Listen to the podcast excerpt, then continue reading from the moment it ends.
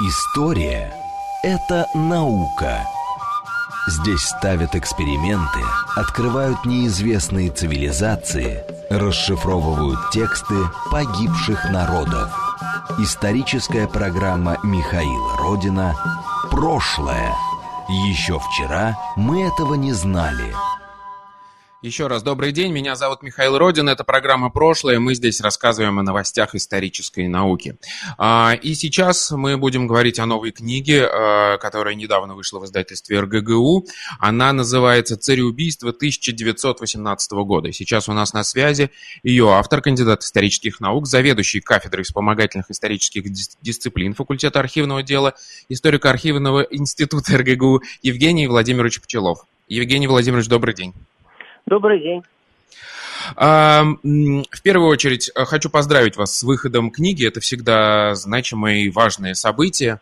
А во вторую очередь хочу сказать, что мы все-таки договорились с издательством РГГУ, и эту книгу можно будет приобрести по предзаказу у нас э, в интернет-магазине на сайте прошлое.ком. А, поэтому мы сейчас будем говорить о книге, которую, в общем, может любой прочитать из э, наших радиослушателей по всей стране. А теперь, Очень собственно... Хорошо. Вот. А, мне тоже очень это нравится, потому что уже знаю, что эта книга вызвала ажиотаж, тема интересная. А, собственно, давайте ее обсуждать. Как возникла эта идея этой книги? Насколько я понимаю, а, вы очень активно участвовали во всех вот этих э, бурных процессах, скажем так, общественных, которые протекают в последнее время вокруг этого непростого дела.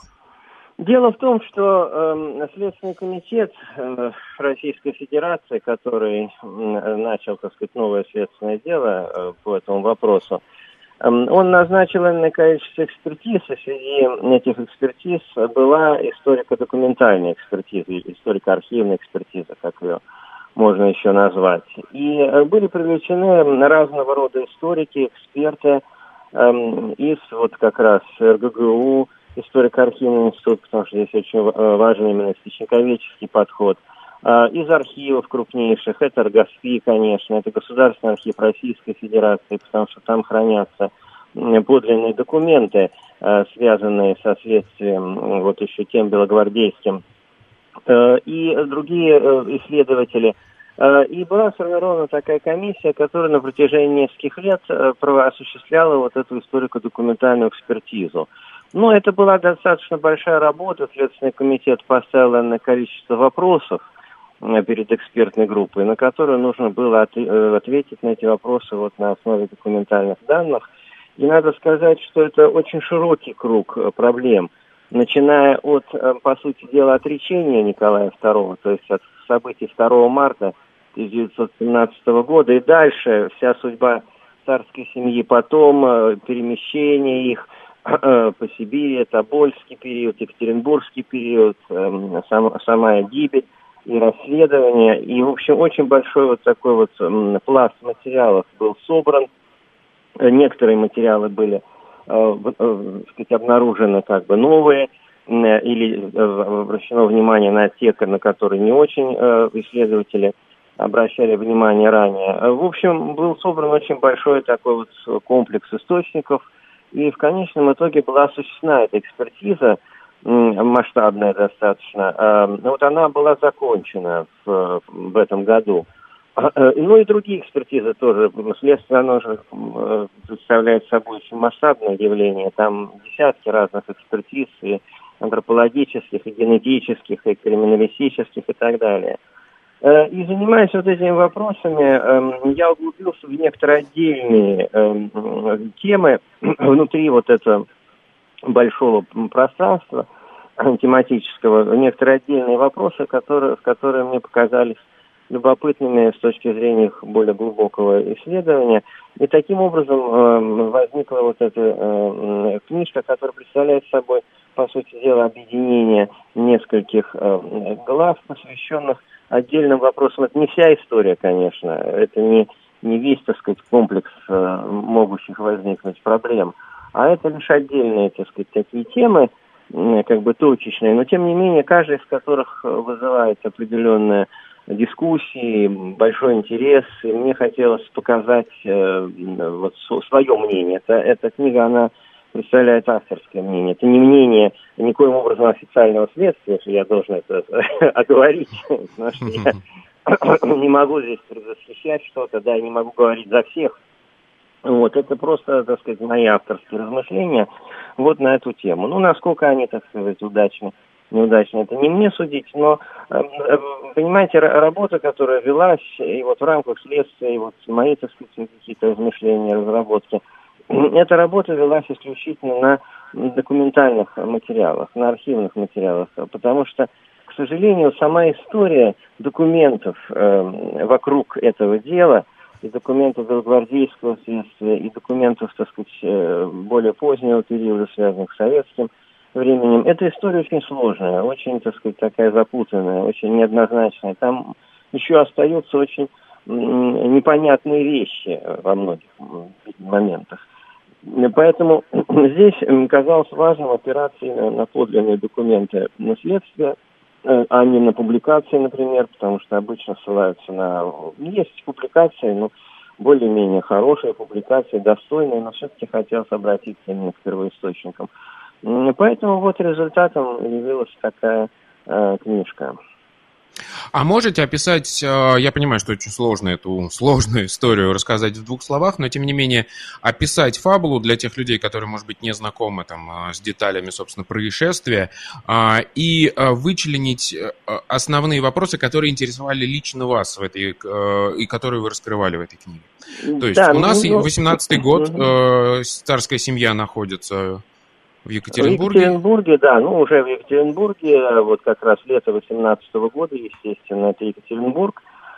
И э, меня интересовало, значит, четыре вопроса. Я постараюсь так кратко очень о них сказать. Значит, первый вопрос касался того, как шло следствие белое. Потому что когда Екатеринбург был освобожден, э, буквально э, это, это произошло в конце июля 2018 года буквально сразу же начались определенные эм, э, следственные действия. Ну, сначала на неофициальном уровне, потом это он был придан официальный характер. Э, и э, ну, нам известен прежде всего, конечно, Николай эм, Алексеевич Соколов, как такой, да, вот дело Соколова. Но на самом деле до Соколова еще э, следствие, э, начиная с 30 июля 2018 года, вел сначала следователь Александр Дмитриевич Наметкин, а затем э, Иван Александрович Сергеев с середины августа 2018 года. А Соколов приступил к расследованию только в начале февраля 1919 года. То есть еще до Соколова тоже работали люди. И вот эти документы, которые потом перешли к Соколову, и э, деятельность э, значит, э, Николая Алексеевича Соколова, э, в том числе и, на, и в Екатеринбурге, в самом, на месте, так сказать, преступления, но это уже все происходило э, в 2019 году, то есть прошло уже 8 месяцев после убийства царской семьи. Вот нужно было, значит, разобраться в этих во всех вопросах и а, понять, что произошло потому что на, на, на самом деле было официально объявлено э, большевиками об убийстве Николая II относительно семьи. Не было никакого официального объявления. И вообще советская власть, она старалась максимально этот вопрос м, запутать, э, дезинформировать. Вот этот момент был очень важен. Поэтому здесь ходило огромное количество различных версий. И э, э, следователь Сергеев, потом э, Наметкин, потом Сергеев, э, ну, Наметкин мало занимался э, этим делом, вот Сергеев достаточно активный, потом, конечно, Соколов. Вот это следствие, оно составило такой многотомный сборник. Э, много томов, вот было восемь томов у Соколова, э, когда он находился в России. Затем он продолжал это следствие уже в эмиграции, и количество томов этого Э, дело увеличивалось. Э, он, кстати говоря, вел не только это следствие, но и, э, но и следствие по делам об убийстве великого князя Михаила Александровича в Перми и о гибели членов царской, царской фамилии, императорской фамилии Волопаевских. И вот, понимаете, значит, здесь очень интересный момент заключался в том, что Соколов понимал, конечно, что необходимо Э, вот эти документы следствия, необходимо, э, чтобы они существовали вместе в экземплярах. И он осуществил копирование этого следственного дела, но это хорошо известно. Но первоначально, кстати говоря, это копирование должно было осуществляться в очень большом количестве экземпляров. Э, затем, э, значит, были сделаны только три, э, две копии с этого подлинника. И вот дальше, значит, это дело вывозилось в Европу, значит, подлинников, копиях, копии были переданы, одна из копий была передана британскому журналисту Роберту Вильтону, значит, другая копия находилась у Соколова и подлинник. Потом, после того, как он выехал в Европу, э, намеревался он предоставить это дело великому князю Николаю Николаевичу Младшему, который распорядился передать э, документы э, Совету послов России в эмиграции, который являлся Гирсом, и Соколов отдал Гирсу подлинные документы. И, и, и вот потом вот эта история, так сказать, копий и подлинников – этих документов, она очень сложная, очень запутанная, потому что Э, судьба э, тех документов, которые находились у Совета послов в Париже, она не вполне известна. Считается, что они были захвачены э, немцами во время оккупации Парижа. Потом энное количество э, томов э, по свидетельствам того времени, летом 21 года было украдено в Берлине когда Соколов ездил в Германию. Потом, значит, какие-то документы, тома были найдены в, в 45 году уже советскими э, э, войсками в э, Германии, были перемещены в Россию. То есть вот эта вся история документальной базы, она оказалась очень непростой, очень непростой. И восстановить ее, в общем, непросто и достаточно запутанная вещь. И в конечном итоге получилось так, что, например, вот в России находится э, только э, два э, тома, э, всего, всего 11 томов э, следственного дела Соколова по Екатеринбургу. Вот только два э, тома э, документов, именно пи, э, подлинников э, э, Соколова, находятся в российских архивах. Понимаете, а где, например, остальные подлинники, первый экземпляр, я имею в виду первый экземпляр, это остается, так сказать, не вполне ясным. Э, копия, например, Вильтона, это был третий экземпляр, вот восемь эм, э, значит, томов этой копии, вернее, семь томов, э, хранятся сейчас в Хоутонской библиотеке Гарвардского университета. Потом еще была копия, которая была сделана для генерала Дитерикса, но это была не полная копия всего дела, а отдельных э, э, э, документов. Она затем попала в Джорданвилл. Эм, то есть, э, на самом деле, вот э, история это очень запутанная. И мне хотелось разобраться в том, как эти документы, так сказать, передвигались, да, и как эти тома э, и в трех, так сказать, экземплярах, какова была дальнейшая судьба, и что у нас имеется на руках сейчас, насколько полную можем документально представить весь ход расследования вот того времени. Эм, второй вопрос, который очень важен, он заключался в том, что, собственно говоря, было обнаружено на месте э, преступления, э, потому что эм, тела были увезены в район Ганиной ямы под Екатеринбургом, там происходили определенные с ними манипуляции, это было понятно, район был оцеплен на несколько дней. После снятия оцепления туда сначала по собственной инициативе, потом это было более организованно, пошли группы крестьян, значит, местных жителей, партизан, затем офицеров по собственной инициативе, начавших расследование. Потом разные группы офицеров вели обследование в разных местах, в том числе, значит, вот шахты заброшенные обследовались, озеро Ганина, яма. Э, затем уже Соколов э, в девятнадцатом году туда пришел. И вот они искали. Ну, прежде всего, конечно, искали останки. Останки эти так и не были обнаружены. Были обнаружены костры, на которых э, сжигали одежду, э, были, э, были, были обнаружены некоторые вещи разного разного плана, и элементы одежды, и ювелирные украшения и так далее. А останков никаких не было обнаружено. Единственное, что Соколов обнаружил, он обнаружил, но это уже вот был 19 год, он обнаружил несколько небольших фрагментов костей, 30 э, фрагментов, 30 небольшим фрагментов костей, на глиняной площадке, где находился один из костов, и обнаружил некие, так сказать, кусочки сальных масс, тоже в очень незначительном количестве в одном из колодцев шахты номер 7, которая, значит, вот была главным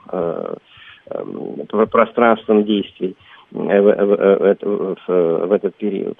И вы понимаете, вот эти вот обследования, они, то, что не были найдены тела, они при, при, привели, были еще там другие, другая информация, связанная с серной кислотой, с бензином и так далее, привели Соколова к мысли о том, что тела разрубались и были, и были уничтожены полностью. Это на самом деле не было доказано. Э, на самом деле в документах следствия Соколов был чрезвычайно осторожен. Он шел буквально по, по тем находкам, которые он сделал, оговариваясь, что это лишь предположение. И э, обследование на местности Соколом не было завершено, потому что было прервано все в связи с подходом красных войск к Екатеринбургу. Поэтому вот эти выводы об уничтожении тел и, и всякие другие версии, у Дитерихса, например, появилась версия об отрубленных головах, царской семьи. Вот это все версии, которые возникали э, на основе определенных, так сказать, умозаключений, но они э, были достаточно зыбкими. И э, как вот это, так сказать, как эти версии возникали из различных э, фактов, э, которые были установлены следствием, э, вот это вот казалось мне очень важным рассмотреть, как рождается легенда, э, исходя из легенда, которая становится, в общем, ну, миграция это была как бы абсолютная истина, да, то, что тела были уничтожены полностью. Э, вот. Э, как это рождается, из каких, так сказать, находок, из каких фактов вот в процессе этого достаточно долгого и очень тщательного обследования этой территории – в течение 18-19 годов. Вот как, это, как появляются эти различные э, э, умозаключения и насколько они достоверны. А потом, Еще один что... очень важный да, вот я как да. раз хотел, видимо, мы сейчас об одном и том же начали говорить. А еще один mm. очень важный вопрос, который часто и активно все обсуждают, это имеет ли отношение, принимало ли решение, э, скажем так, советское правительство московское, да. грубо говоря, Ленин, да. о, о том, да. что нужно расстреливать царскую семью? Да, да, да. Ну, это тоже, да. Это вопрос такой, знаете, но он идеологизированный, потому что, ну, понятно, Ленин должен быть хороший, да, в советское время, а, значит, э, там вот э, местные э, приняли на свой страх и риск, эта версия, она, значит, вот возникла и была очень популярной.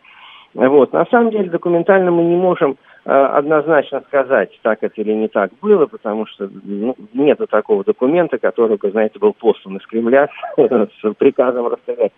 Вот. На самом деле, я думаю, что, нас, что такая санкция была, она была обговорена просто. Дело в том, что один из организаторов вот этого Э, убийство и активный деятель Екатеринбургского совета Голощёк, он в начале июля был в Москве на съезде советов, и, по-видимому, была договоренность достигнута с Лениным и со Свердловым, что в случае э, критической ситуации э, можно будет принять решение, значит, вот об убийстве семьи. И на самом деле была известная телеграмма, которая была обнаружена еще в 90-х годах, вечером 16 июля, накануне убийства э, в Свердлову э, и Ленину э, в Москву через Зиновьева шла эта телеграмма значит, о том, что не терпит отлагательств военным обстоятельствам значит, решения, ждать не можем, и если ваше мнение противоположно, сейчас же значит, сообщите.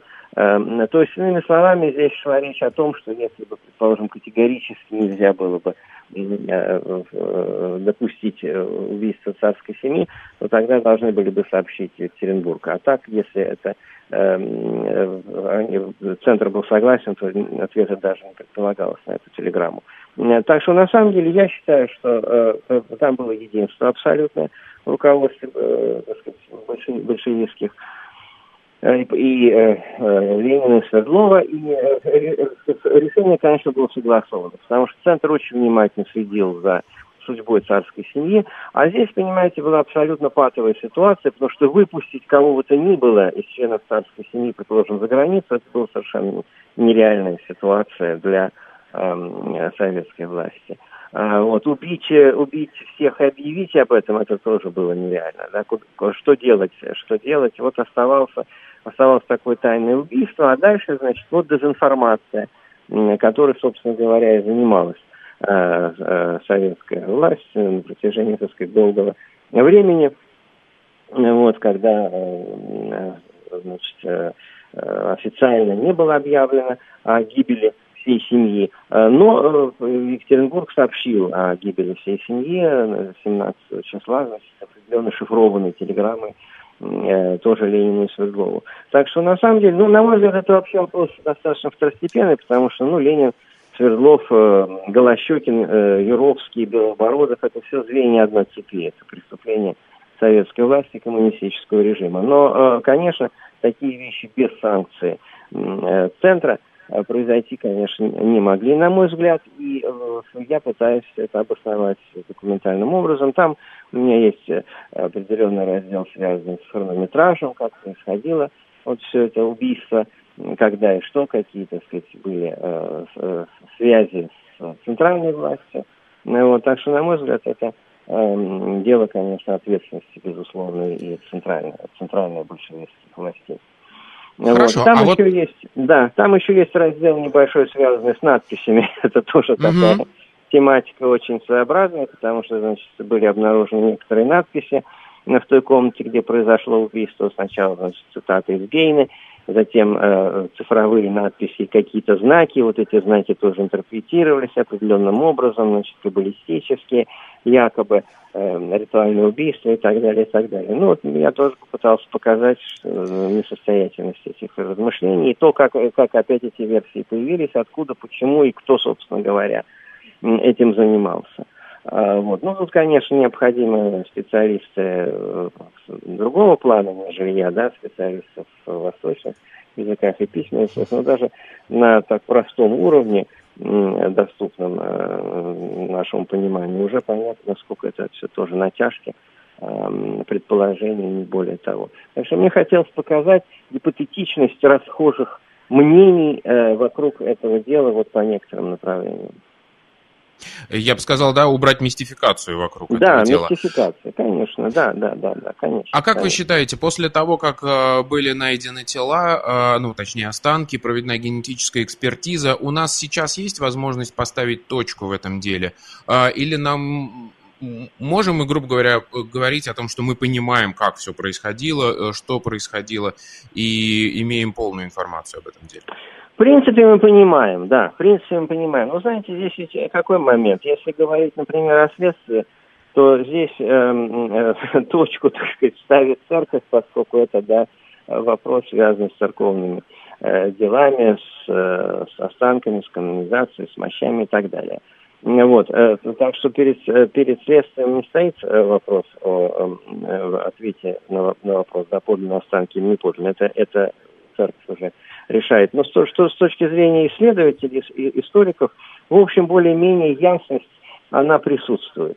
Э, мы можем пошагово, э, буквально по часам реконструировать э, всю цепочку событий, можем реконструировать, как происходил сам расстрел, где кто стоял, как это все было.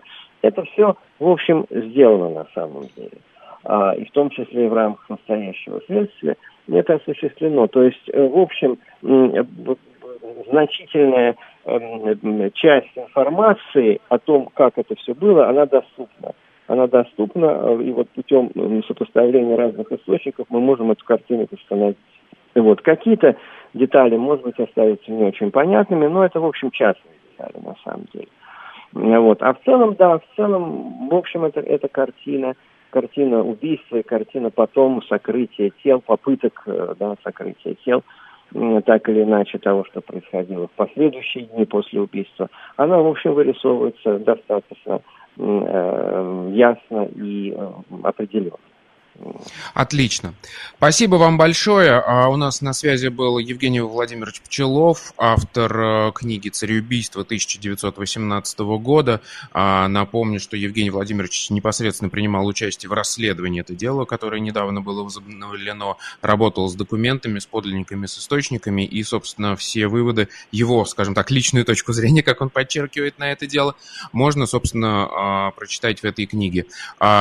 Купить ее можно у нас нас на сайте прошлое.ком в нашем интернет-магазине. Это была программа «Прошлое». Меня зовут Хайл Родин. До новых встреч. Пока.